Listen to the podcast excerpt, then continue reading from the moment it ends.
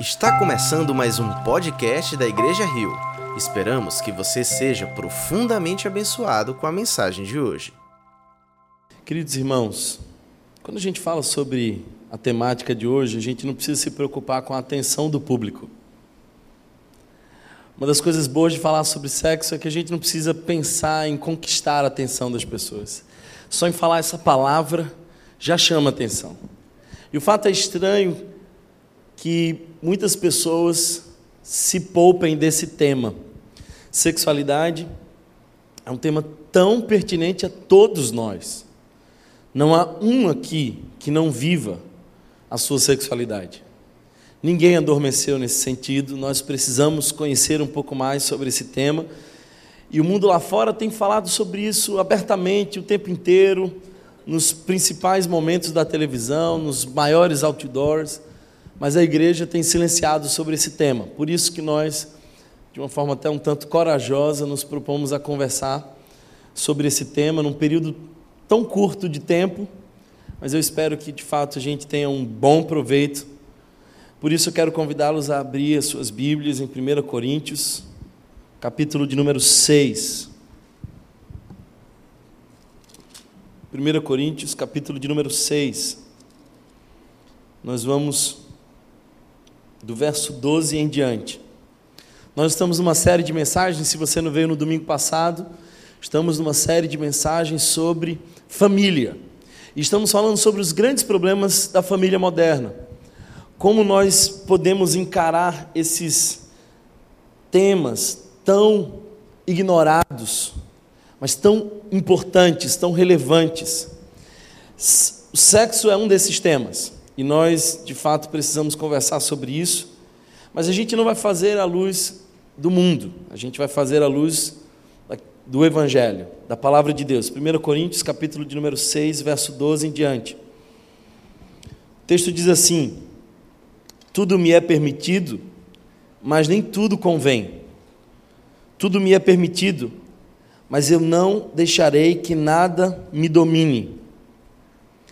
Os alimentos foram feitos para o estômago, e o estômago para os alimentos, mas Deus destruirá ambos. O corpo, porém, não é para nada, não é para a imoralidade, mas para o Senhor, e o Senhor para o corpo.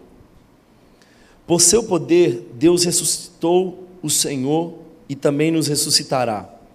Vocês não sabem que os seus corpos são membros de Cristo? Tomarei eu os membros de Cristo e unirei a uma prostituta? De maneira nenhuma. Vocês não sabem que aquele que se une a uma prostituta é um corpo com ela? Pois, como está escrito, os dois serão uma só carne. Mas aquele que se une ao Senhor é um espírito com ele. Fujam da imoralidade sexual Todos os outros pecados que alguém comete, fora do corpo os comete. Mas quem peca sexualmente, peca contra o seu próprio corpo. Acaso não sabem que o corpo de vocês é santuário do Espírito Santo que habita em vocês, que lhes foi dado por Deus e que vocês não são de si mesmos? Vocês foram comprados por alto preço. Portanto, glorifiquem a Deus com o seu próprio corpo. Quero que você leia comigo esse verso 20.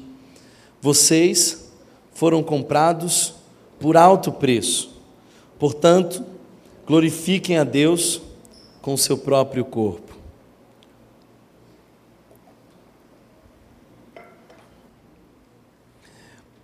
Quando nós falamos sobre sexualidade, nós precisamos primeiro desconstruir o que nos foi construído de conceitos ao longo desses muitos anos.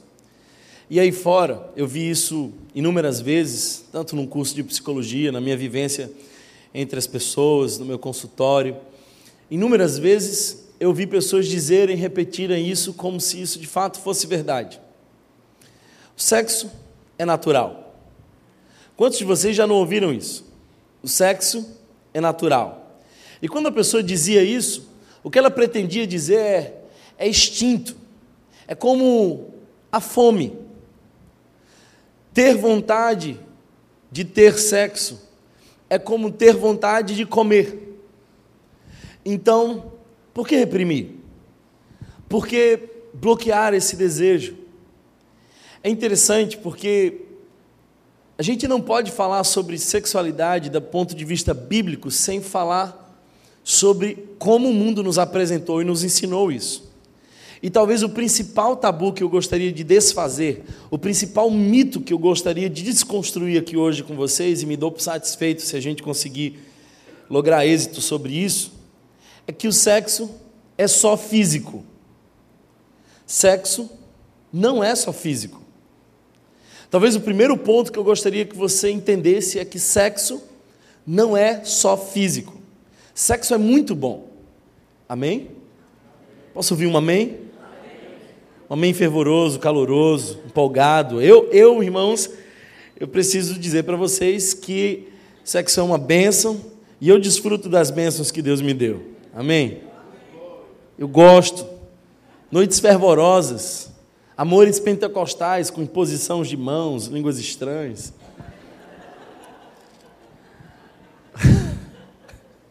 Gemidos inexprimíveis. Sexo é muito bom. Parece que essa palavra ficou proibida aqui do lado de cima.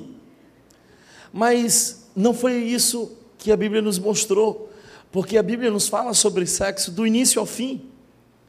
Aliás, nós precisamos de fato desconstruir o conceito de que sexo é uma coisa que se faz apenas com o corpo. Porque esse é o grande problema.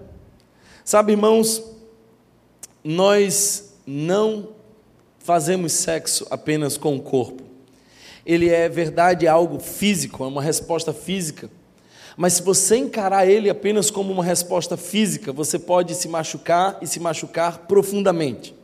Se você observar o verso 13, nos mostra uma coisa interessante, porque o verso 13 diz: Os alimentos foram feitos para o estômago, e o estômago para os alimentos mas Deus destruirá ambos. O corpo, porém, e essa expressão que aparece aqui, porém, faz uma conexão com o verso anterior. O corpo está dizendo assim: o, texto está dizendo, o corpo, porém, não é para a imoralidade, mas para o Senhor, e o Senhor para o corpo. O que Paulo está querendo dizer aqui a essa igreja de Corinto, e é importante que você lembre que essa igreja de Corinto era uma igreja que vivia muita imoralidade. Era uma igreja que tinha, por exemplo, templos onde se cultuavam aos deuses através da prática sexual e existiam ali prostitutas cultuais. Então, alguns deuses eram adorados fazendo a relação com aquelas prostitutas cultuais. Paulo está dentro de um contexto histórico e cultural tão hardcore quanto o nosso. E o que Paulo está dizendo é: olha, vocês podem até dizer que sexo é apetite, mas sexo não é só apetite. O estômago está para o alimento, como o alimento está para o estômago. Isso é apetite, mas o corpo, porém, não está nessa relação de apetite. O corpo está para o Senhor, como o Senhor está para o corpo. O que Paulo está querendo mostrar aqui é uma relação mais profunda não é só uma expressão carnal, não é apenas um apetite, um desejo. É algo muito mais intenso. Ao longo de muitos anos ouvindo pessoas, eu tenho percebido que nós estamos ignorando os, as raízes profundas da sexualidade. Eu quero fazer algumas perguntas para você. Eu não quero responder essas perguntas porque isso nos tomaria muito tempo. Mas eu quero que você perceba a gravidade da sexualidade e as implicações disso na nossa vida como um todo. Primeiro, por que quando uma criança é abusada, é tão difícil se livrar disso, mesmo depois de adulto? Porque esse ato sexual, esse ato do contato, permanece muitas vezes afetando negativamente as pessoas que passaram por essa experiência. Se é apenas um apetite, se é um desejo, se é uma expressão física, tão rápido quanto se recupera de uma queda, poderia se recuperar disso. Mas a sexualidade tem dimensões muito mais profundas. Por exemplo, existem mulheres que foram violentadas do ponto de vista físico e também algumas que foram violentadas do ponto de vista sexual. E se você conversar com elas, todas elas vão dizer que preferiam. É claro que nenhuma dessas opções seria interessante para uma mulher, isso é uma abominação aos olhos de Deus, mas todas elas preferiam sofrer no seu próprio corpo do que ser violada na sua sexualidade, porque isso faz cicatrizes profundas para além das dimensões físicas. Sexo não é só físico.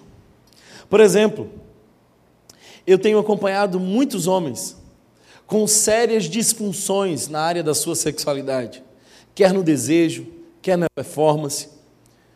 E o que eu percebo é de que a maioria desses homens que têm disfunções na área da sexualidade também sofreram na sua infância, por exemplo, uma das marcas mais comuns é a ausência da figura paterna, ou uma, uma presença paterna positiva. Então nós percebemos que a sexualidade também se desenvolve para além de uma expressão física. Sexo não é só físico. Por exemplo, a maioria das pessoas que vem confessar algumas dores e angústias profundas para mim, arrependimentos, os mais intensos, elas não vêm dizer assim: olha, Thomas, eu quero dizer uma coisa para você. Eu estacionei na vaga de um deficiente físico. Quase sempre, quando elas estão profundamente quebrantadas e arrependidas, elas confessam aquilo que se expressou na área da sexualidade. Sabe, irmãos, tem um violino muito caro, o Stradivarius. E esse é um violino que pode valer milhões. E é interessante porque Napoleão Bonaparte tinha um desses. E posteriormente esse, essa peça foi vendida por mais de 2 milhões de dólares. É um violino. Mas há uma profunda uma profunda atenção naquela peça, um profundo cuidado. As pessoas quando vão pegar nessa peça, ela por ser tão especial, elas põem uma luva. Elas olham para aquilo como se aquilo fosse tão especial. Pois bem, para Deus vocês valem muito mais que isso. Se esse violino não passa na mão de todo mundo, não é tocado por qualquer pessoa, a todo cuidado, o nosso corpo, feito por Deus, é ainda muito, muito, muito mais valioso. Por isso, irmãos, nós precisamos entender que o sexo não é apenas físico. No verso 18, ele diz assim: Fujam da imoralidade sexual. Se você observar, o verso 18 diz: Fujam da imoralidade sexual. Essa palavra aqui é a palavra grega porneia, de onde vem e se deriva a palavra pornografia. Vocês bem conhecem essa palavra, mas o sentido dessa palavra porneia é muito mais amplo. É ter alguma relação sexual com alguém que já é casado, ou ter alguma relação sexual com alguém que não é casado e não é sua esposa. Olha só o que o texto está querendo nos dizer: que toda expressão da nossa sexualidade é muito mais profunda do que uma expressão física, e que nós podemos nos desviar dos propósitos de Deus de diversas formas. Por isso, o texto nos diz: fujam. Não tem como resolver essa questão. Não há nada a ser feito. O que se faz necessário é fugir. É ir para distante disso. É uma luta constante. O termo que aparece aqui, uma só carne. Quem se deita com uma prostituta, Paulo está dizendo, se torna uma só carne com ela. Essa expressão carne aqui, na, a palavra grega para isso, não é só isso que está em nós, esse sangue, esses músculos. É a mesma palavra que, por exemplo, aparece naquele verso que diz que nos últimos dias o Espírito do Senhor derramaria o seu Espírito sobre toda carne. É a expressão pessoa. Nós fundimos identidades. Nós somos marcados profundamente, não é só uma questão física. O que Paulo está dizendo é que quando nós nos deitamos com alguém, quando nós temos sexo com uma pessoa, nós estamos, de fato, juntando almas, conectando de maneira muito mais profunda do que o mundo diz aí fora. Nós vivemos dias onde os nossos jovens, quando querem saciar esse, esse apetite sexual, eles têm um cardápio online no celular. As pessoas se conectam hoje e não sabem o nome umas das outras. Elas vão para uma festa e elas encontram alguém que lhes parece interessante, elas não querem saber qual é a história daquela pessoa, de onde ela vem, o que, é que ela faz. As pessoas estão se tratando como animais. Nós somos cada vez mais bestificados. É animalesco o nosso desejo, o nosso impulso. O que Paulo está dizendo aqui é de que sexo é muito sério. Sexo não é apenas uma expressão física, é muito mais que isso. Sexo vai às dimensões mais profundas da alma. Por isso, o que ele diz é: quando alguém se deita com uma pessoa, se torna uma com ela. E o texto grego que, que Paulo escreve aqui é que se torna uma, e essa expressão uma é a expressão que nós poderíamos traduzir por cola, e aliás no, no, no grego é muito parecido cola. Agora eu queria que você imaginasse: você pega uma folha e passa cola nessa folha. Agora você junta outra folha a essa. Alguém está comigo? E essas duas folhas se colam. Agora você tenta separar essas folhas. O que, que acontece? O pedaço de uma fica na outra. É assim o ato sexual. Nós nos misturamos. Olha como isso é sério. Nós temos um apelo constante à sexualidade.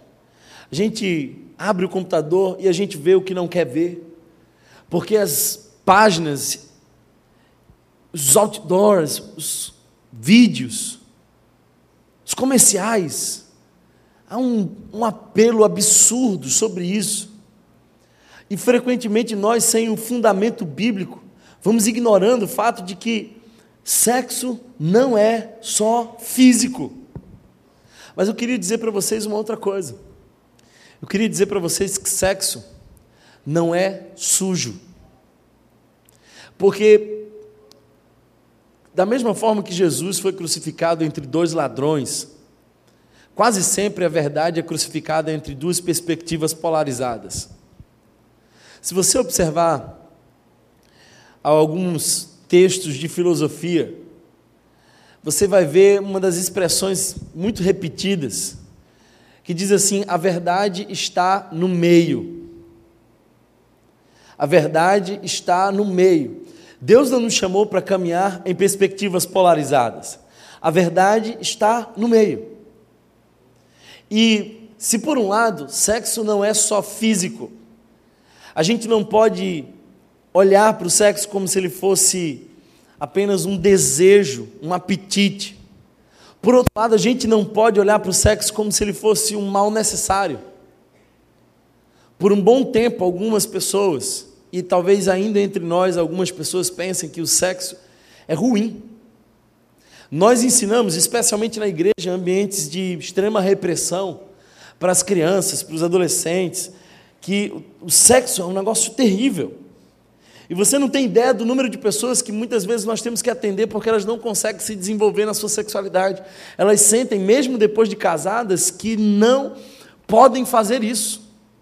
Elas associaram o sexo a uma coisa tão ruim, porque elas internalizaram as proibições, as repressões, que agora, mesmo depois de casadas, elas não conseguem se desenvolver nisso. E havia também aqui uma cultura não só uma, uma cultura libertina, que desconsiderava a importância do sexo, mas havia também alguns religiosos que diziam que o sexo era uma coisa que só seria útil para a procriação. Ou seja, o sexo é um mal necessário. Se você observar o capítulo 7, verso 27, você vai ver isso. Paulo vai dizer que esse polo também está equivocado. Verso 28, aliás, diz: Mas se vier a casar-se, não comete pecado. E se uma virgem se casar, também não comete pecado. Olha o que Paulo está dizendo. É de que, se você é solteiro, você pode não casar. Paulo não está dizendo que ser solteiro é um grande problema. Ele, inclusive, diz: se você é solteiro e pode ficar assim, fica. Eu acho que Paulo conhecia muito bem, talvez até tenha sido traumatizado pelo casamento, porque ele fazia uns comentários assim, se você observar depois, é, que ele diz assim: quem entra num casamento vai ter que lidar com grandes problemas. Paulo está dizendo assim, ó, verso, final do verso 28, mas aqueles que se casam enfrentarão muitas dificuldades na vida. E eu queria poupá-los disso. Parece que Paulo está Está por dentro do negócio. Ele já casou, talvez, ouviu de perto algum casamento, ele sabe do que ele está falando. Ele está dizendo, ó, vocês ficam idealizando o casamento. Se, quer que eu diga uma coisa? Se não puder, se puder não casar, não case. Mas, se você vive assim, cheio de desejos, então case. Mas saibam que os problemas virão. Isso é ótimo a gente ler para os solteiros. Eu vou ter, ainda nessa série de mensagens, eu estou estudando um tempo para a gente conversar com os solteiros sobre isso. Sobre como viver a vida de solteiro que glorifique a Deus. O fato é que sexo é muito bom. E casamento é muito bom. Temos vivido dias onde a cultura tem exortado os nossos jovens dizendo que casamento é terrível. As músicas dizem isso. Casamento até que é bom, só perde para a vida de solteiro, como se solteiro fosse ser o máximo. Não, casamento é uma benção. É uma grande benção. E você pode desejar o casamento, mas você precisa saber que o sexo não é um mal necessário, é um presente de Deus. É interessante quando nós vemos Paulo citando aqui Gênesis, capítulo 1, a criação, o começo de tudo. Quando Deus cria todas as coisas, e ele diz assim: eu percebi que tudo era bom. Ele constata que tudo era perfeito, mas tem um mais dessa criação. E qual era o mais dessa criação? Qual foi o primeiro problema da humanidade? Qual foi o primeiro problema da humanidade? Solidão. Antes mesmo do pecado, Deus olha para Adão e diz assim: não é bom que o homem esteja só. Far-lhe-ei uma ajudadora, alguém que possa lhe auxiliar. E a expressão que aí aparece é a mesma expressão que também poderia se conectar com a que aparece para o Espírito Santo, o Paráclitos. O Paráclitos. Essa mulher que ajuda, que apoia, que encoraja, que vive junto. Casar é ter uma testemunha da nossa existência. Olha que coisa linda. Casar é bom. E sexo é uma benção. Nós podemos desejar o sexo. Infelizmente, uma perspectiva religiosa nos fez pensar que o sexo era danoso, associou o sexo a uma atitude de pecado. Deixa eu te dizer uma coisa. Aquela, aquele fruto proibido não era o sexo. Se você uma vez pensou nisso, o fruto proibido não era o sexo. Porque Deus fez Adão e Eva para o sexo. Você consegue imaginar? Adão olha para Eva pela primeira vez, depois que ele acorda daquele sono e ele enxerga aquela mulher nua. Adão viu pela primeira vez o que nós passamos muito tempo para ver. Ele viu nua. E ele estava na presença de Deus. E ele diz assim: Essa é carne da minha carne, osso do meu osso. E eu fico imaginando assim que Deus estava ali do lado, e ele dizendo assim: Uau, que bênção! Oh, aleluia! E Deus ali do lado, ele não fica constrangido. Ele não fica incomodado. E nem Deus diz assim: Ô oh, rapaz, para com isso, rapaz, safadeza. Não. Eu acho que Deus diz assim: é isso aí, meu filho, vai lá. Vai para a vida. Vai desfrutar. E a ordem do crescer e multiplicar-vos é muito antes do pecado. Por isso, irmãos, sexo é uma bênção. Quando as coisas acontecem de acordo com a palavra de Deus. Sexo existia antes da queda, antes do pecado. Uma das expressões mais lindas no Gênesis é quando diz assim: e andavam nus e não se envergonhavam. Eu acho que essa é a expressão de um casal perfeito. É, ninguém tem nada a esconder para ninguém. Eu lembro que quando eu fui conversar com a minha esposa, ainda bem que ela não está aqui, ela está pregando numa outra igreja. Eu fico mais à vontade para falar, até porque eu sei que vocês guardam segredo. Mas assim, eu levei a minha esposa para conversar e na primeira conversa eu perguntei algumas coisas assim muito chaves para ela. Eu fui muito direto. E ela foi absurdamente sincera comigo. Ela não podia ter sido tão sincera. Ela foi tão sincera, mas tão sincera, que eu saí daquele encontro dizendo assim: eu não sei se eu vou me embora porque não é definitivamente o que eu quero, ou eu volto porque eu nunca encontrei uma mulher tão sincera. Eu decidi voltar.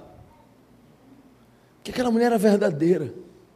Ela não me escondeu nada. E eu percebi que eu podia ter uma relação com ela onde a gente anda nu, sem se envergonhar. Alguém está entendendo o que eu estou falando? Essa é a beleza de um casamento. Essa é a maravilha de Deus. Por isso, o sexo é uma grande bênção. Agora, queridos irmãos, eu quero caminhar para o final dizendo para vocês o seguinte: o nosso discurso sobre sexo nunca vai parecer ou alegrar ou ou ser interessante aos olhos do mundo, porque nós somos diferentes. Infelizmente, o que a gente diz aqui não vai agradar. Eu é, era engraçado que quando eu estava no, no seminário me chamavam de Freud, porque eu fazia psicologia. E quando eu estava nas aulas de psicologia me chamavam de pastor.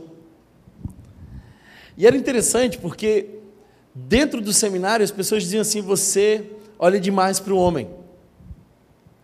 E dentro do curso de psicologia, as pessoas diziam assim: você olha demais para Deus. Mas quando eu olho demais para Deus, eu entendo mais do homem. E sabe, nós estamos vivendo um outro paradigma. Biblicamente, nós vivemos um outro paradigma, nós somos de um outro mundo. Sabe por quê? Porque lá fora, quem está no homem, no, no centro, é o homem. É o homem que está no centro de todas as coisas. Mas no Evangelho, o centro de todas as coisas é Deus. Por isso eu gosto quando esse texto termina dizendo assim: que nós fomos comprados por alto preço, verso 20, portanto, glorifiquem a Deus com o seu corpo. Qual é o propósito de você ter corpo? Glorificar a Deus. Lá fora, o conceito de ser humano é o conceito de indivíduo. É um indivíduo encontra outro indivíduo, e eles até podem se satisfazerem por um tempo, mas quando a conta não mais fechada, custo e benefício, eles se largam e vão encontrar outros indivíduos, porque lá fora se vê um indivíduo. Deus não, Deus olha para Adão e Eva e chama eles de humanidade. Diz assim: não é bom que o homem esteja só, porque, do ponto de vista de Deus, nós fomos chamados como pessoas para a relação. Nós fomos projetados para a relação. Sabe, o objetivo lá fora é satisfação individual ou realização pessoal. O sonho das pessoas lá fora é realização pessoal. Mas Deus não nos fez para realização pessoal, Deus nos fez para amar a Ele sobre todas as coisas e ao próximo como a nós mesmos. Lá fora o sujeito é autônomo. Mas para nós, alguém só tem de fato liberdade quando essa pessoa consegue dizer não ao pecado e é livre em Cristo. Por isso, o nosso discurso sobre sexualidade vai ser sempre distoante, a contramão, a contraproposta, o contrafluxo do mundo. Para o mundo, as pessoas hoje e a existência gira em torno do mercado de trabalho, de consumo. Para nós, a existência hoje gira em torno da família. Deus chama famílias. Deus trabalha com famílias. Josué diz: Eu e a minha casa serviremos ao Senhor. Por isso a nossa proposta sobre sexualidade é tão diferente. Nós não podemos impor a sabedoria bíblica, mas nós podemos expor a sabedoria bíblica. E é isso que a gente está fazendo agora. Quando nós olhamos para a Escritura, com frequência nós vemos que Deus fez o homem para a mulher. E qualquer distorção disso é desvio e consequência de histórias, ferimentos. Nós vamos falar um pouco mais sobre isso mais para frente sobre homossexualidade. Como a gente pode tratar, abraçar, acolher, ajudar, mas acima de tudo, como nós podemos orar para ver essas pessoas serem transformadas na sua sexualidade. Porque nós cremos que o ideal de Deus é um homem e uma mulher. É isso que a Bíblia nos diz. Biologicamente nós fomos feitos para isso. Somos distintos. Aliás, se tem uma coisa que nós precisamos perceber, é de que homens e mulheres são essencialmente iguais. Eu não sei se você percebe o que Deus queria fazer quando tirou da costela. Ele, a expressão ali é da mesma essência, da mesma matéria. Nós somos essencialmente iguais, mas nós somos funcionalmente diferentes. O grande problema hoje é que nós não estamos mais considerando isso. E muitas vezes as disfunções sexuais estão por trás, ligadas a esse padrão, essa, essa colocação errada. Sabe, irmãos, eu queria caminhar para o final e dizer para você uma coisa. A Bíblia nos diz, e esse texto foi citado por Moisés no Gênesis, muito provavelmente Moisés tenha escrito Gênesis, por Paulo e por Jesus. Olha só que texto importante. Deixa o homem os seus pais e se unirá à sua mulher. E se tornarão uma só carne. Não é interessante que o texto diz: deixa o homem pai e mãe. E naquela época, a cultura era de que nos casamentos a mulher vinha morar muitas vezes, dentro dos terrenos do seu sogro. Ou seja, o, o, filho ficava lá e a mulher é que fazia essa transição. É que o texto parece querer dizer uma coisa. Antes de se tornar uma só carne, nós precisamos assumir um compromisso. Tem uma geração por aí que quer levar para a cama, mas não quer levar para casa que quer pagar o um motel, mas não quer pagar a conta de luz. Deixa eu dizer uma coisa para vocês, irmãos. Eu posso conjecturar, está escrito lá em Thomas, capítulo 4, verso 6, que o homem foi biologicamente projetado diferente.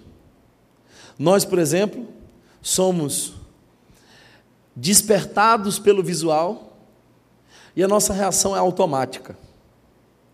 As mulheres elas muitas vezes respondem a outros contextos, por exemplo, ao da fala. Então a gente é tipo micro-ondas. Apertou, com dois minutos já está pronto. Mulher é fogo a lenha. É todo um processo. Eu fico pensando por que, que Deus desenhou a gente assim. A minha conjectura é de que os homens, quando eles começam a lidar com um desejo, e esse desejo foi posto por Deus, eles deviam dizer assim: chegou a hora de virar homem, porque eu preciso ser homem para ter uma família e eu preciso ter uma família para ter sexo. Sabe qual é o grande problema? É que o camarada está com 40 anos, não saiu de casa e não pensa em casar, E não é porque ele nunca encontrou uma menina interessante. É porque ele é frouxo. Ele tem medo de compromisso. Ele tem 40 anos, mas ele é um moleque. E aí ele sai, ele tem os seus contatos sexuais porque ele ganha o, o bônus da masculinidade, mas ele ainda não é homem, ele é um menino. Ele ganhou o que devia ganhar por ser um homem, e por, e por isso, muitas vezes, ele é atrofiado e ele não avança. Então, eu acredito, irmãos, que muitas vezes nós precisamos rever a nossa postura. Eu lamento muito quando algumas meninas chegam no meu consultório e elas se sentem usadas, coisificadas. Nós estamos vivendo dias onde os nossos homens estão tendo visões distorcidas, o imaginário masculino sofreu absurdamente. E talvez o grande vilão do imaginário masculino é a pornografia. A pornografia é o grande vilão do imaginário masculino. Quando alguém se vicia em pornografia, não é mais satisfeito pela vida real. Aí olha só, olha que junção interessante. Por um lado, o menino que se viciou em pornografia na adolescência, e ele acha que no casamento isso para, mas não para, porque é dentro dele é vício. Aí a menina foi para aqueles filmes de comédia romântica, que é uma outra porcaria que distorce bastante o imaginário feminino. Porque ela fica imaginando aquela historinha linda, aquele príncipe encantado, aquela coisa assim maravilhosa, aquela Aí, mais uma vez, o imaginário feminino se distorce. Aí os dois casam. Você consegue imaginar como é que é esse casamento, não? Você pode fazer esse aconselhamento? Misericórdia, né? Por isso que a gente precisa falar sobre sexualidade. Porque quem está fazendo a nossa cabeça não é a palavra de Deus, mas aquilo que a gente está tendo como influência lá fora. E isso precisa mudar. Eu lembro de uma canção que se cantou há um tempo atrás, em todo lugar, estourada nas rádios, que dizia assim: Eu não sou de ninguém, eu sou de todo mundo e todo mundo é meu também. Aí isso me fez lembrar Cantares, que dizia assim: Eu sou do meu amado e meu amado é meu. Não é lindo isso? Esse é o Evangelho. O que Paulo está dizendo é que nem o nosso corpo é nosso. E quando a gente casa, o nosso corpo pertence ao marido, e o marido, o corpo do marido pertence à esposa, mas o fim maior é glorificar a Deus. Às vezes as pessoas acham assim que sexo é uma coisa que Deus tolera. Eu vou dizer uma coisa que vai chocar você, mas sexo é uma coisa que Deus celebra. Alguns puritanos, há bastante tempo atrás, mas entre nós existem alguns hoje, diziam assim: olha, não se pode fazer sexo, nem no dia do Senhor, nem na preparação para o dia do Senhor. Porque domingo, sábado, é o é momento de você se preparar para o culto. Bem, eu acredito que o Evangelho nos ensina que Todo dia é dia do Senhor. E dentro do casamento, o sexo é visto por Deus, me desculpe se isso vai chocar você, como parte do culto. É como se Deus estivesse dizendo assim: é para isso que eu criei vocês. E vocês estão debaixo da minha bênção. Desfrutem disso.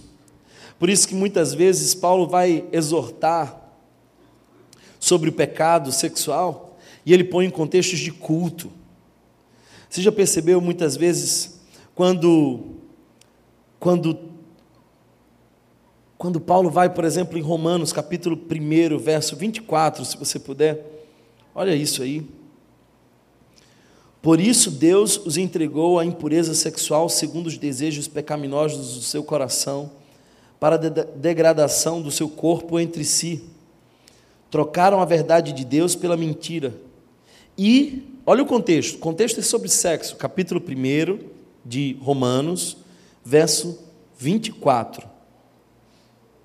Agora o verso 25 diz: Trocaram a verdade de Deus pela mentira, e adoraram e serviram a coisas e seres criados, em lugar do Criador, que é bendito para sempre. O verso 26 continua falando sobre sexualidade, olha aí. Por causa disso, Deus entregou as, as paixões vergonhosas. Até suas mulheres trocaram suas relações sexuais naturais por outras, contrárias à natureza. Da mesma forma, os homens também abandonaram as relações naturais com as mulheres e se inflamaram de paixão uns pelos outros. Começaram a cometer atos indecentes, homens com homens, e receberam em si mesmos o castigo merecido pela sua perversão. Paulo estava falando sobre adoração e ele começa a fazer exemplos na área da sexualidade. E ele diz que o maior de todos os castigos, se você observar o verso 24, você vai ver que o maior de todos os castigos é quando Deus diz assim: Ah, é? Você quer? Então vai. Por isso, Deus os entregou à impureza sexual, segundo os desejos pecaminosos do seu coração, para, olha o resultado de nossa sexualidade fora do padrão de Deus, para a degradação do seu corpo entre si.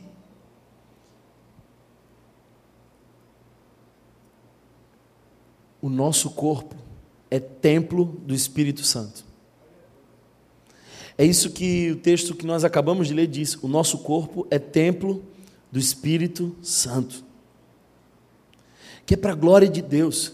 Então, quando nós temos sexo na bênção de Deus, isso faz parte do propósito de Deus. Mas quando nós saímos dos propósitos de Deus, nós estamos tendo um ato de idolatria, porque sexo também é adoração.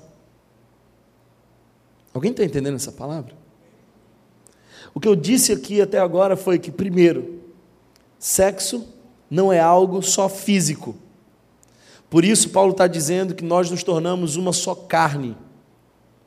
Segundo, não é algo sujo. Por isso, Paulo, no capítulo 7, vai dizer que quem casa não peca. Mas o que eu quero dizer para você é de que sexo é uma bênção e faz parte da caminhada de adoração àqueles que vivem diante da presença do Senhor. Eu não quero dizer como disse os tribalistas. Eu quero dizer, eu sou da minha amada e a minha amada é minha. Esse é o meu desejo. Sabe, irmãos, eu sei que quem está me ouvindo aqui pode ter a sensação de que fez muita coisa errada, e de que foi marcado em diversos momentos, e que essa folha já está rasgada por todos os lados.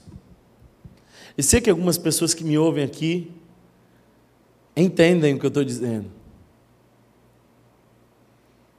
Mas eu vim aqui dizer para você que a palavra de Deus nos diz que Ele lança as nossas transgressões no mar do esquecimento.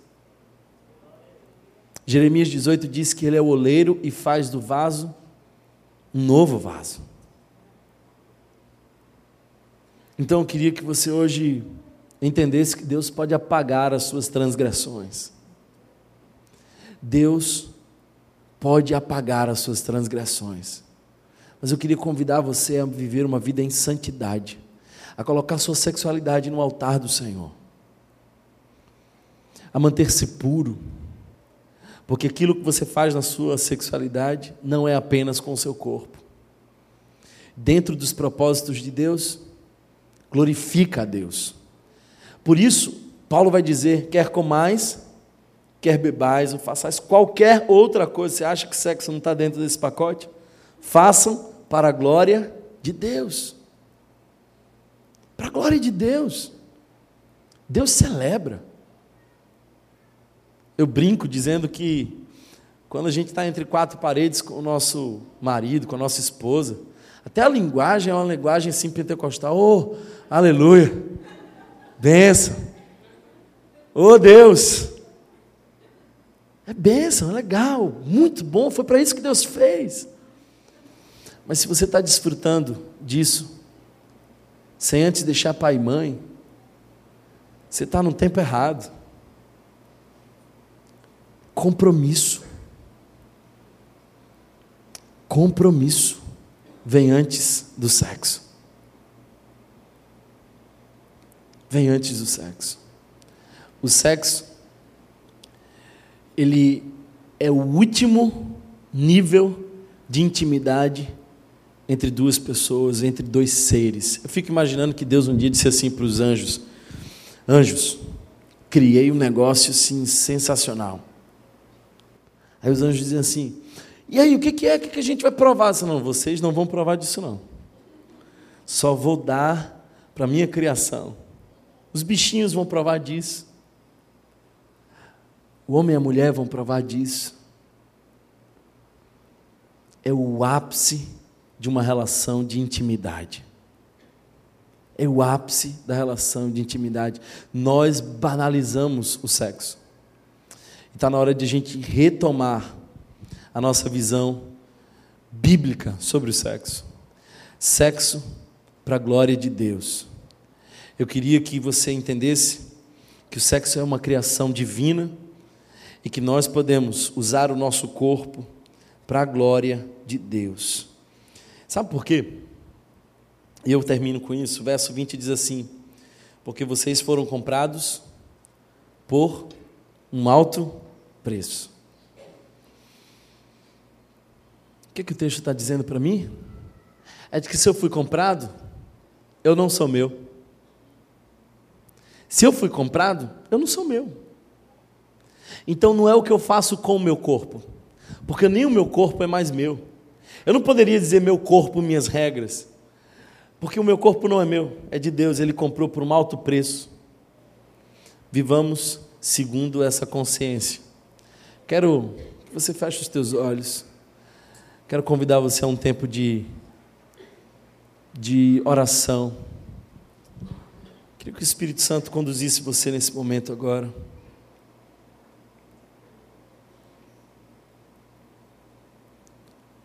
Sexo não é para meninos, é para homens e mulheres comprometidos, maduros.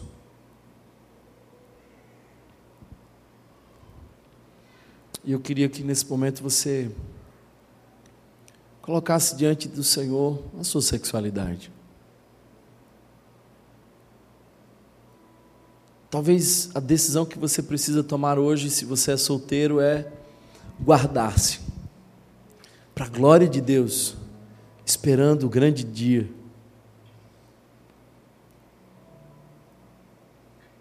Onde você se tornará um com aquele que Deus separou para você.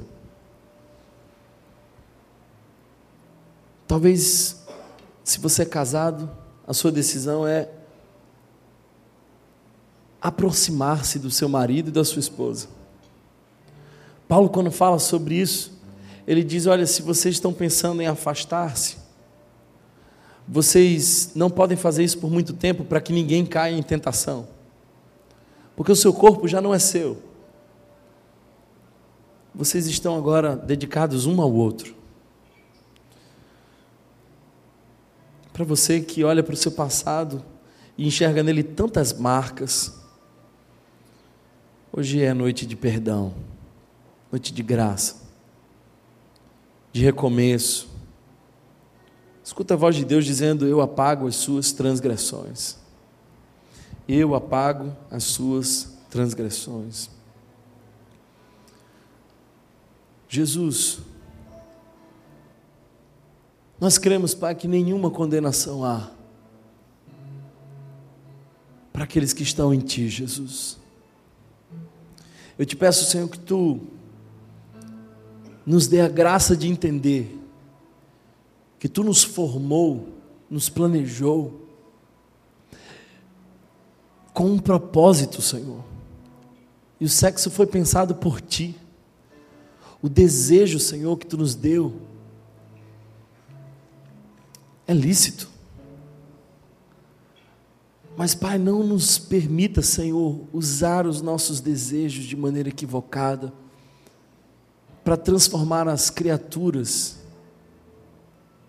em ídolos. Deus livra-nos dos contextos de idolatria sexual. Eu oro, Jesus, por aqueles que sofrem com vícios sexuais, por aqueles, Senhor, que estão acorrentados à pornografia. Eu oro, Jesus, por aqueles que foram violentados na sua infância, na sua adolescência, que foram marcados de maneira tão profunda. Eu oro para que a tua graça, Senhor, possa cobri-los, que a tua misericórdia, Senhor, os alcance. Jesus, que nessa noite, Senhor, tu lance no mar do esquecimento as nossas transgressões. Eu oro, Jesus, para que nós tenhamos a decisão de pureza sexual. Pureza sexual, Senhor. Deus, que existam amputações, Senhor, hoje, de comportamentos que não glorificam o Teu nome. Tua palavra nos diz, Senhor, que é melhor perder um braço do que com dois não desfrutar da eternidade. Deus, que hajam amputações corajosas de homens e mulheres que entenderam que não é só corpo, que o sexo é a intimidade de almas que se colam, que tu nos fez, Senhor, para glorificar a Ti com o nosso corpo, porque tu nos comprou por um alto preço. Eu queria te pedir, Jesus, que tu visitasse todos os casamentos. Quero, Senhor, que tu, nesse momento, ministre o coração dos solteiros eu oro, Pai, para aqueles que ainda precisam amadurecer, que eles possam dizer como Paulo em 1 Coríntios capítulo 13, quando eu era menino, pensava como menino, eu sentia como menino, eu agia como menino, mas agora que sou homem, deixei as coisas de menino. Que, Senhor, possamos amadurecer e que para a glória do Teu nome, Senhor, se você foi abençoado por essa mensagem, compartilhe com alguém, para que de pessoa em pessoa alcancemos a cidade inteira.